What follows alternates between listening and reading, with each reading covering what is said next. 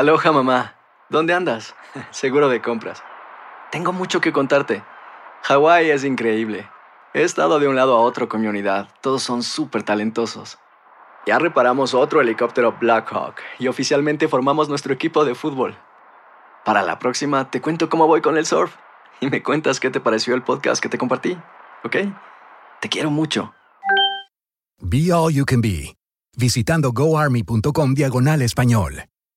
The Home Depot tiene el regalo ideal para el papá que hace de todo por su familia, como tener el césped cuidado y el patio limpio para disfrutar más del verano juntos.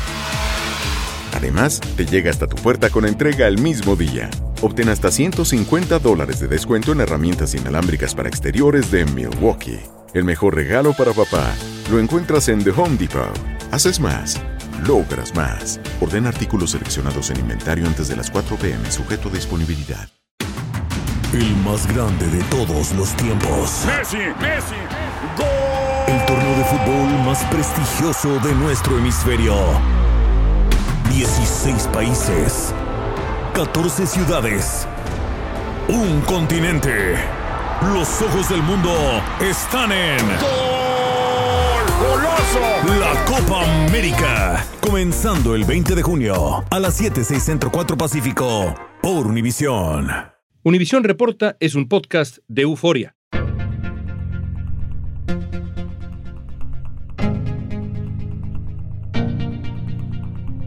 Hace dos años ocurrió uno de los peores atentados contra el gobierno de Estados Unidos, el ataque al Capitolio. Y ya conocemos el informe final del Comité de la Cámara de Representantes que investigó el asalto al Capitolio del 6 de enero del 2021. La comisión encargada de determinar qué pasó ese día presentó sus conclusiones y responsabilizó al expresidente Donald Trump de la insurrección.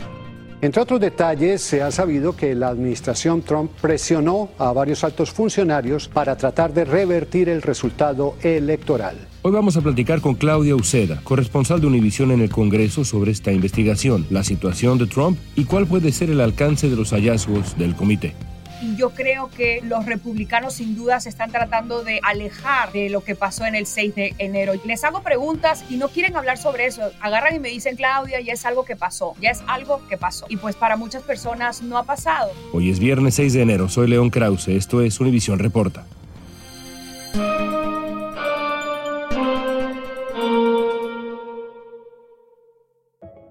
Con el comienzo del nuevo Congreso, la Comisión de la Cámara de Representantes que investigó el asalto al Capitolio está concluyendo sus funciones. En diciembre presentaron un informe detallado de sus pesquisas y enviaron sus hallazgos y recomendaciones al Departamento de Justicia. Claudia, tú estabas en Washington el 6 de enero del 2021. ¿Qué recuerdas de ese día? Wow, que no recuerdo. Fue un día que nunca voy a olvidar, sin duda es algo que espero no volver a vivir. Empecé ese día, mi asignación era cubrir a los simpatizantes de Trump que venían a la capital y pues tenía que estar con la multitud. Entonces mi asignación era cubrir las calles, seguirlos a donde se esperaba de que podría haber algunas peleas, quizás entre grupos, y pues empecé mi día en el meeting de Trump por el obelisco. Había muchísima gente, miles de miles de personas, y de ahí cuando el expresidente termina su discurso y les dice, vayan al Capitolio, me voy con todos ellos cruzando la Pennsylvania Avenue hasta llegar al Capitolio. Y mi primer live shot fue que creo como más o menos a las 10 de la mañana. Ahí empecé a entrevistar a la gente, a los hispanos que yo veía y empezaron los insultos, comenzaba a caminar y yo sentía que la gente estaba un poco más furiosa, estaban un poco más agresivos. Al principio, en la mañana, no se veía tanto eso, pero conforme se iban acercando al Capitolio, empezaba más esa furia y pues me dijeron de todo, me dijeron de todo ese día. Ya se cumplen dos años del ataque al Capitolio del 6 de enero del 2021, el peor atentado contra el gobierno de Estados Unidos en siglos. Esa es la realidad y en muchos sentidos algo completamente inédito.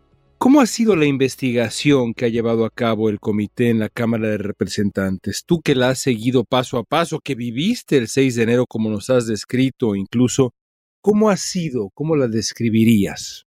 Bueno, ha sido muy larga. Ya va el comité investigando un año y medio casi. Ellos han hablado con muchísimas personas del entorno del presidente. Entonces creo que lo más visual de esta investigación ha sido sin duda las nueve audiencias televisadas que todos hemos visto, donde hemos podido ver los interrogatorios por video y también los testigos en vivo. Yo creo que lo que deja este comité es un poquito más de detalle, sin duda, de lo que hizo Trump antes, durante y después del asalto al Capitolio, sin duda algo que está en mi mente es esos detalles de lo que estaba haciendo el presidente, estaba viendo la televisión y pues no actuaba para detener a esa turba que estaba atacando el Capitolio. En términos generales, un comité como este del 6 de enero, y no es la primera vez que se organiza algo parecido, en otras ocasiones en la historia estadounidense, por ejemplo, después del asesinato de John F. Kennedy o los ataques del 11 de septiembre,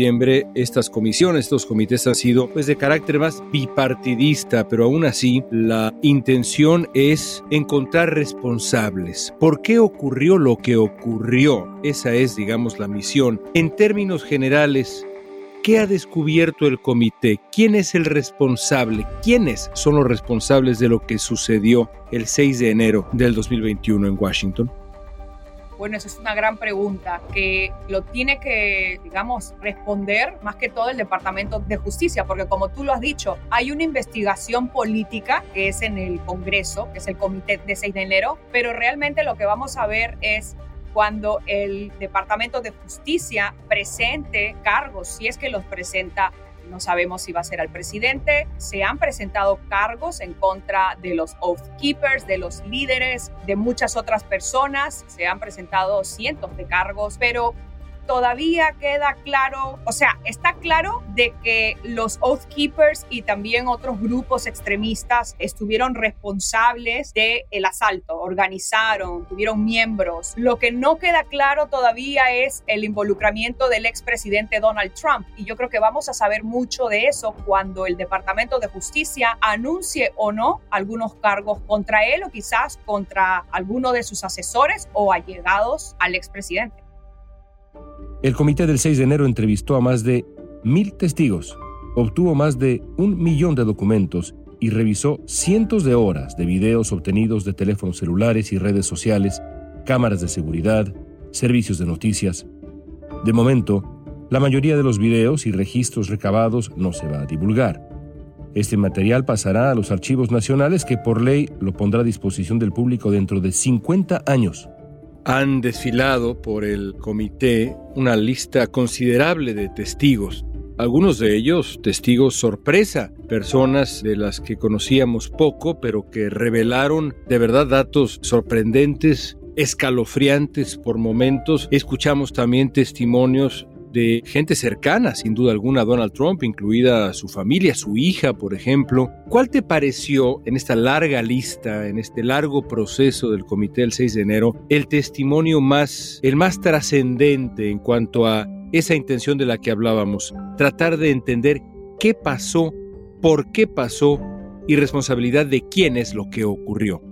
Yo creo que sin duda uno fue importante saber los testimonios de muchas personas de lo que estaba haciendo Trump en el comedor, viendo la televisión y sin hacer nada, sin responder nada. Es más, había varias horas que no había información de lo que estaba haciendo Trump. Otra cosa también curiosa que se dio a conocer, que lo dio a conocer una de las asistentes de Mark Meadows, quien era jefe de gabinete de Trump, era de que Trump tanto quería ir con los manifestantes que se peleó con el servicio secreto. Entonces, se saben esos detalles de que él quería venir al Capitolio, pero se peleó con ese servicio secreto, con un oficial del servicio secreto. Y pues esos detallitos como que uno no lo espera de un mandatario que se esté peleando con un agente del servicio secreto. Creo que eso fue lo que más me impresionó. Según este testimonio, la mayoría de los asistentes de Trump estaban preocupados por las consecuencias legales si participaban en los eventos del 6 de enero. El abogado responsable de ética de la administración Trump habría pedido a Hutchinson que no dijera la verdad en su testimonio, según la cadena CNN. ¿Te refieres al testimonio de Cassidy Hutchinson, que estuvo cerca de todo este proceso y que de pronto da esta crónica, ofrece este testimonio que pinta a un Donald Trump desesperado, e iracundo en ese día clave de la historia moderna de Estados Unidos? Correcto, yo creo que el testimonio de ella fue muy importante porque como tú dices, te pinta un poco la personalidad del el expresidente en ese momento, sus acciones y pues también te hace cuestionar, bueno, si él actuó de esa manera, ¿qué pasó adentro de la Casa Blanca durante mientras estaba dando pues toda esta turbia, mientras el expresidente sabemos estaba mirando la televisión por horas y no hizo nada? Cuentan. El comité afirma que Trump y sus aliados crearon un plan para evitar que Biden fuera declarado presidente en base a presionar a funcionarios estatales federales y al vicepresidente Mike Pence. El informe final presentado por el comité muestra que el expresidente Trump y su equipo legal acosaron al ex vicepresidente Mike Pence con el argumento de que él tenía el poder de rechazar los votos y que Pence después se negó. Dice en el informe que Trump y sus aliados continuaron presionando a Pence para intentar bloquear la certificación de la victoria legítima de Biden, incluso durante el meeting del 6 de enero. Podría mismo ser una acusación de crimen organizado, en el sentido de una conspiración de muchos actores para eh, cometer estos crímenes. Hay dos voces centrales que han faltado en este proceso de investigación, dos protagonistas de este asunto. Uno de ellos es el ex vicepresidente Mike Pence, que incluso ha vuelto al escenario público, dando entrevistas y demás. Claramente quiere también buscar una candidatura presidencial. Y la otra persona, el gran protagonista, el elefante en el cuarto, dirían en Estados Unidos, es Donald Trump. ¿Por qué no se ha escuchado de Pence y de Trump en el proceso del comité? Bueno, Pence en un principio dijo como que quizás iba a testificar, pero después en una entrevista con uno de los networks promocionando su libro, dijo de que la comisión bipartidista y el Congreso no tiene derecho a citarlo porque ya habían escuchado suficiente de los testimonios. Entonces, claramente él no quiere hablar sobre lo que pasó, quiere mantenerlo en privado. Recordemos que también él tiene aspiraciones políticas para la presidencia Así que él, pues eso sí ha sorprendido un poco, pero sí, él ha dicho que no quiere hablar, que ya los, esta comisión tiene suficiente información y siente que no es necesario que él hable. ¿Y Trump? Trump, pues sin duda, él está peleando su situación, su citación, él está, ha recurrido a una corte federal y pues tampoco quiere hablar sobre eso. Y recordemos que también él está eh, siendo investigado por el Departamento de Justicia por estos documentos clasificados que presuntamente dejó o trajo a su residencia en Mar-a-Lago. Así que Trump probablemente tiene suficientes razones para no querer hablar con este comité.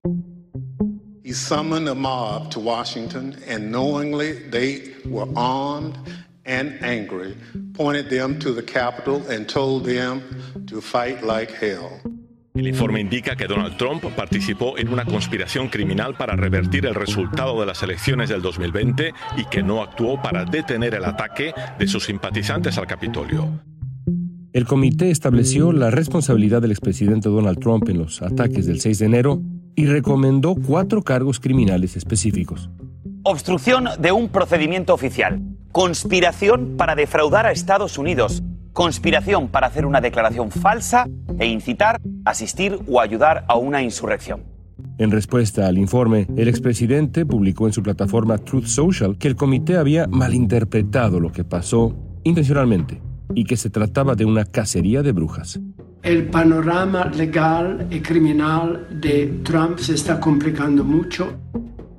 Y llegara al punto de que lo acusaran formalmente, particularmente de este cargo de insurrección, y llegara a ser hallado culpable, si pudiera complicar sus aspiraciones presidenciales. Al regreso veremos cuáles podrían ser los alcances de la investigación llevada a cabo por el comité. El más grande de todos los tiempos. Messi, Messi, gol. El torneo de fútbol más prestigioso de nuestro hemisferio. 16 países.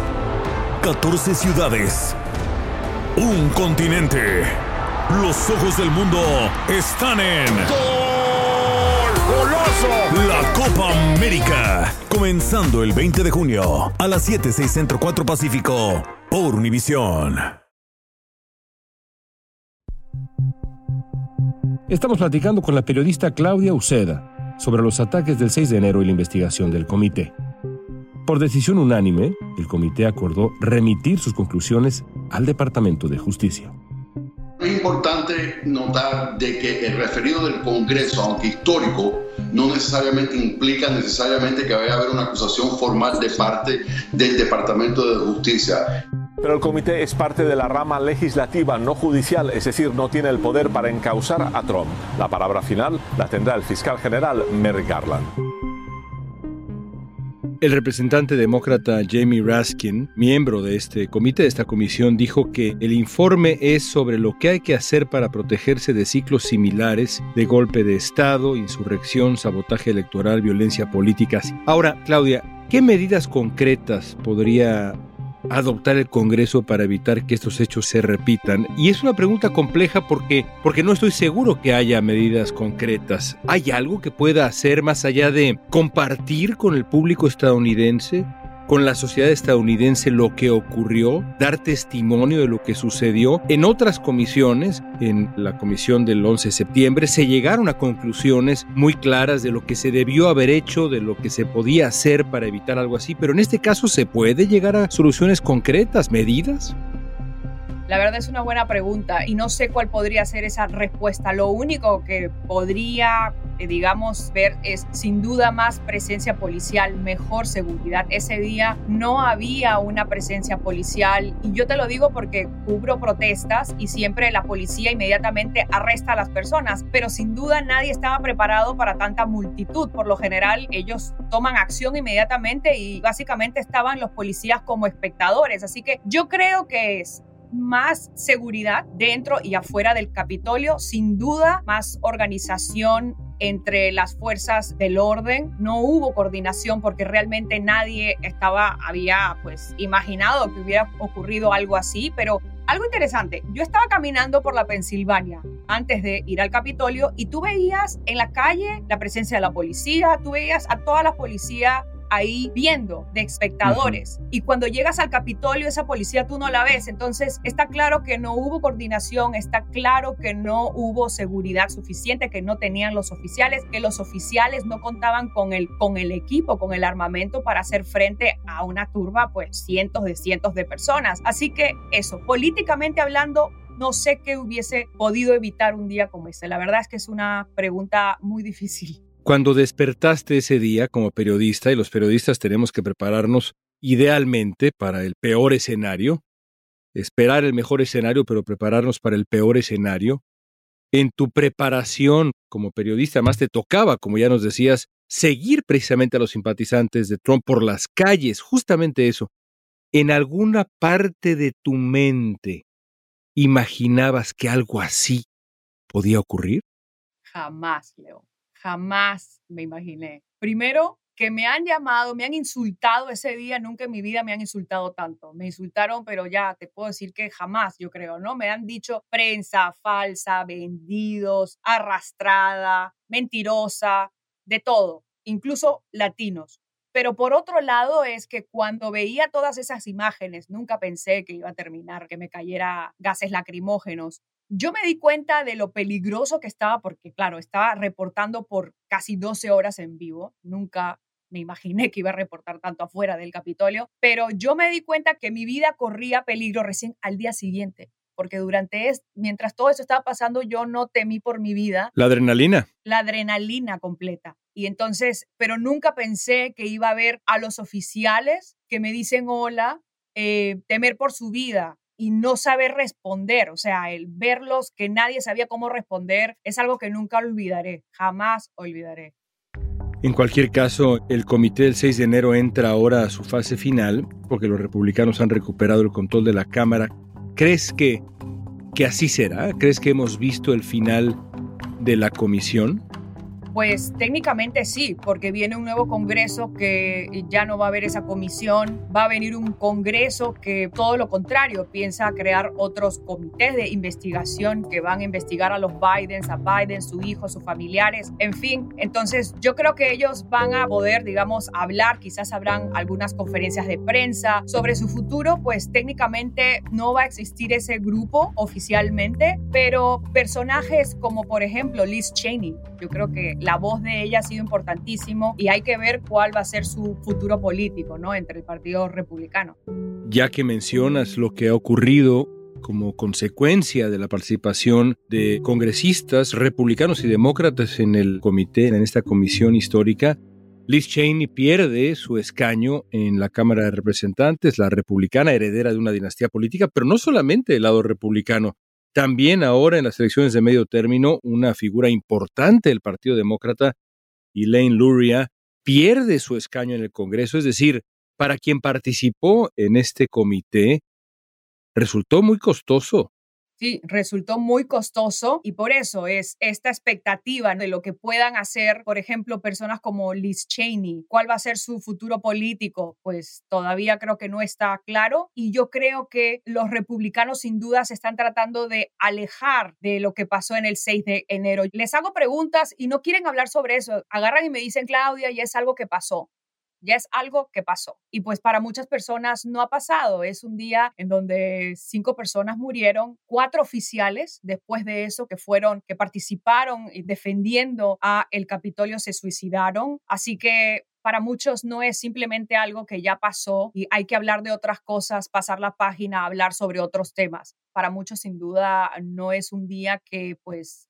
está como para olvidarse. ¿no? ¿El Departamento de Justicia pasará la página o veremos en los próximos dos años o incluso en un plazo menor a cargos serios contra figuras de relevancia real en el gobierno de Estados Unidos en la administración pasada? Yo creo que el fiscal general Merrick Garland está bajo presión para que presente cargos, sobre todo ahora que el comité ya termina su investigación. Entonces yo creo que con la finalización, con la culminación del trabajo del comité del 6 de enero, el Departamento de Justicia va a estar con presión para que puedan ellos también pues decir, ok, esto es lo que nosotros estamos haciendo, vamos a presentar cargos.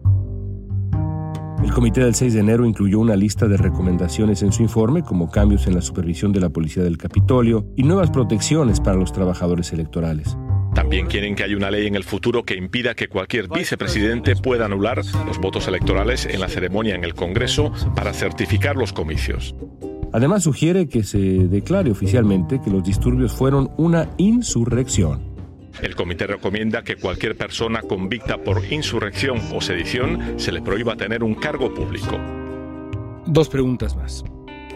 El líder de la mayoría republicana que comienza ahora en enero, Kevin McCarthy, ha dicho que sus intenciones no nada más tienen que ver con acabar con el trabajo de la comisión, sino revisarlo a fondo desmantelar, desacreditar sus conclusiones? ¿Crees que los republicanos que llegan a la Cámara de Representantes darán ese paso histórico, no solamente de acabar, sino de antagonizar directamente el trabajo de la comisión? Mi opinión es que sí, pero claro, eso puede, yo sí pienso que sobre todo las nuevas voces van a querer terminar, porque como te digo, hay una, siento que cuando yo pregunto sobre el 6 de enero, los republicanos no tienen un interés en hablar sobre lo que pasó ese día.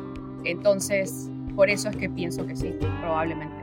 Y por último, por último, Claudia, la violencia política que tú viviste, que tú sentiste en carne propia, que viste con tus propios ojos y transmitiste para Univisión el 6 de enero del 2021, sigue siendo una grave preocupación en Estados Unidos.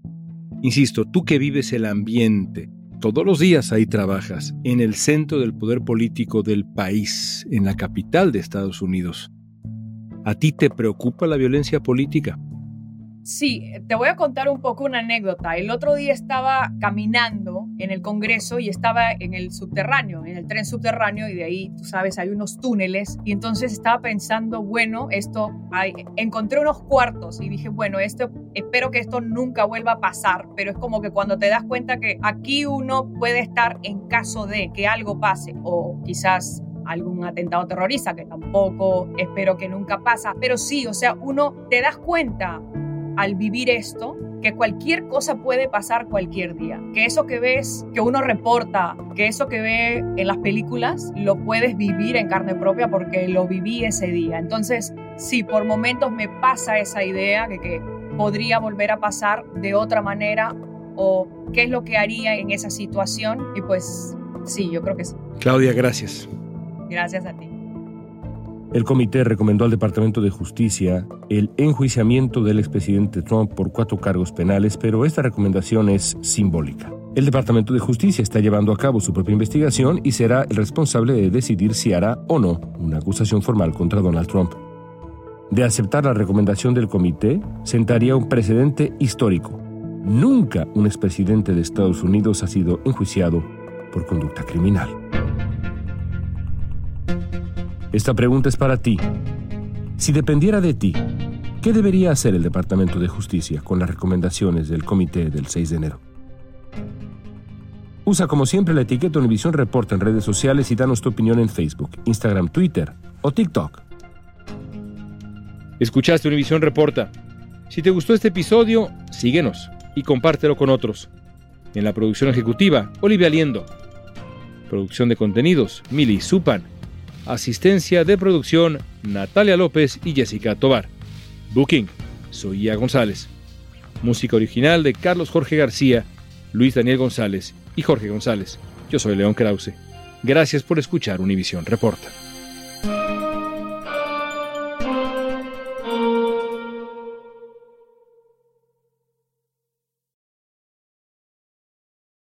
Llega a Univisión otra gran producción. Un golpe de suerte cambiará la vida de tres familias. Golpe de suerte, de lunes a viernes a las 8 por Univisión.